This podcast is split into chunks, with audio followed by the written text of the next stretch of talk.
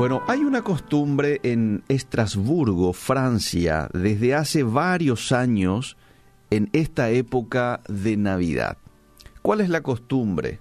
En este tiempo, unos días antes de Navidad, se planta un abeto, es decir, un árbol de Navidad de cerca de 20 metros de altura en la esquina de una plaza muy importante allí de Estrasburgo, la plaza es la plaza Clever.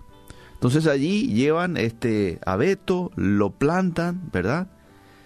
Y bueno, este tiene una presencia especial este árbol que causa la admiración de numerosos transeúntes. Sin embargo, por más hermoso que sea, este árbol de Navidad presenta una diferencia fundamental con todos los otros árboles semejantes en los campos de esa ciudad. En efecto, este abeto, este árbol navideño, no tiene raíces. Sencillamente fue cortado y fue plantado en medio de los adoquines. Y va a estar allí por unos días. Esos días de Navidad va a dar la impresión de estar vivo, de estar vigoroso, pero después de las fiestas se va a quitar el árbol, el hueco va a ser nuevamente tapado, ¿y qué va a pasar con este árbol de Navidad? ¿Qué va a pasar con este majestuoso abeto navideño? Y la respuesta es de que se va a convertir en leña para calefacción o se va a convertir en algunas tablas. Sí.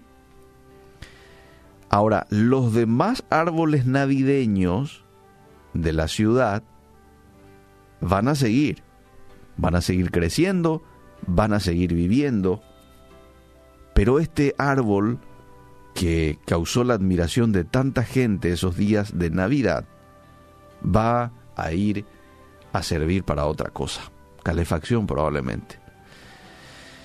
Bueno, eh, esta costumbre de esta ciudad francesa me llevó a pensar en la relación que tiene este árbol de Navidad plantado en esta plaza sin raíces profundas, la relación que tiene esto con mucha gente que tiene hoy una, una apariencia de vida religiosa, con una sólida cultura cristiana que frecuentan oficios, participan de obras caritativas, pero no tienen una verdadera relación con Dios.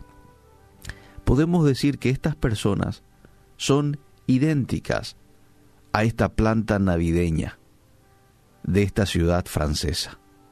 Están ahí dando una apariencia de vigor, causando la admiración de mucha gente, pero sin muchos días de estar allí en ese lugar. Después va a ir a parar a otro sitio. De la misma manera es una persona que no tiene una verdadera relación con Dios. Podés causar la admiración de mucha gente. Podés practicar una religión dar tus diezmos, tus ofrendas, ayudar al pobre, al huérfano, a la viuda. Pero si no tenés una verdadera relación con Dios, entonces no tenés raíces, no tenés vida.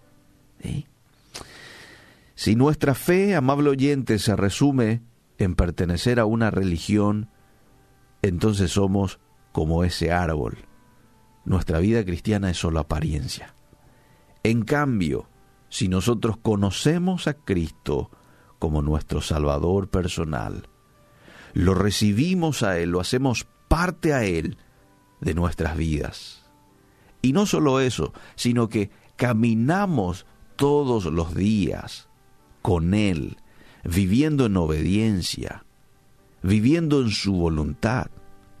Entonces nuestra vida espiritual está enraizada en Él y podemos decir que vamos a disfrutar de una verdadera y buena Navidad. Si eso no es así, entonces ¿de qué buena Navidad estamos hablando? Si no le hacemos dueño de nuestras vidas, si no le hacemos prioridad en nuestra vida al protagonista de esta Navidad. ¿Quién es el protagonista de la Navidad? ¿Quién es el cumpleañero? Si usamos esa expresión. Es Jesús, ¿verdad? Pero si no tenemos una buena relación con Jesús, ¿cómo podemos decir feliz Navidad? Feliz Navidad viene como resultado de tenerle a Él en nuestro corazón y de vivir en obediencia a Él. Por eso en esta mañana quiero hacerte la pregunta, ¿cómo estás con Jesús? ¿Ya lo aceptaste en tu corazón? Y muchos probablemente digan, sí, ya lo acepté, hice una oración en algún momento, en alguna actividad evangelística, pero no estoy viviendo en obediencia. No estoy viviendo de acuerdo a los preceptos bíblicos. Bueno, y este es un buen momento, hoy, 23 de diciembre, de tomar la decisión. Estás a tiempo. ¿Sabes por qué digo que estás a tiempo? Porque tenés vida. Y mientras tengas vida, entonces tenés el tiempo suficiente de decirle a Dios, Señor, quiero empezar de nuevo. Quiero darte a ti el lugar que te corresponde en mi vida. Hacelo. Eh, eso es aceptar a Jesús en tu corazón. No hay nada de otro mundo, no hay una oración mágica, no hay, no, es simplemente invitarle. Quiero que seas parte. Vos lo podés hacer, sin la ayuda de nadie incluso. Ahí en el colectivo, ahí en el trabajo, en el, en el automóvil. Jesús, quiero pasar una Navidad diferente. Quiero pasar una Navidad contigo. Decíselo. Te acepto en mi corazón. Te hago parte de mi vida. Quiero sembrar y consolidar esta relación entre vos y yo. ¿eh? Y encárgate que eso sea así. ¿Cómo? Leyendo la palabra de Dios, orando, pasando tiempo con Dios y haciendo su voluntad.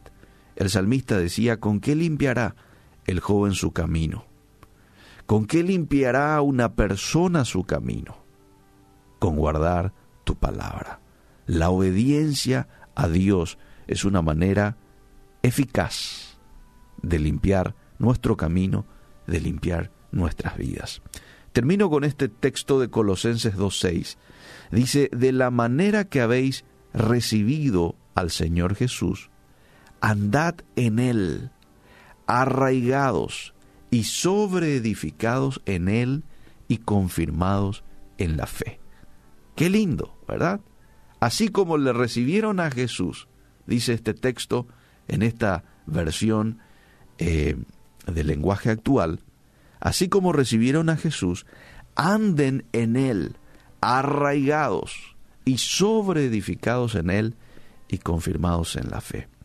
Que esta pueda ser tu experiencia, así como lo es en la mía, que podamos recibir a Jesús y podamos arraigarnos en Él, en su palabra, y poder de esa manera disfrutar de una feliz Navidad.